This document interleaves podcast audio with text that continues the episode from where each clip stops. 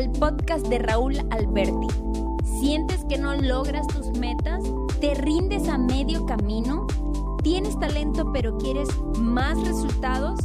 Entonces, este espacio es perfecto para ti. Inspírate y abre tu mente con el podcast de Raúl Alberti.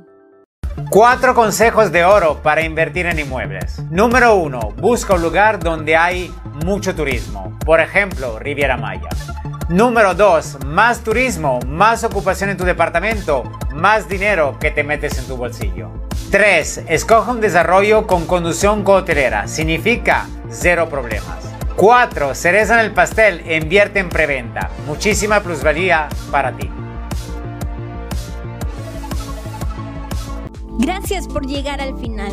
Es momento de crear en tu vida y seguir inspirándote con el podcast de Raúl Alberti.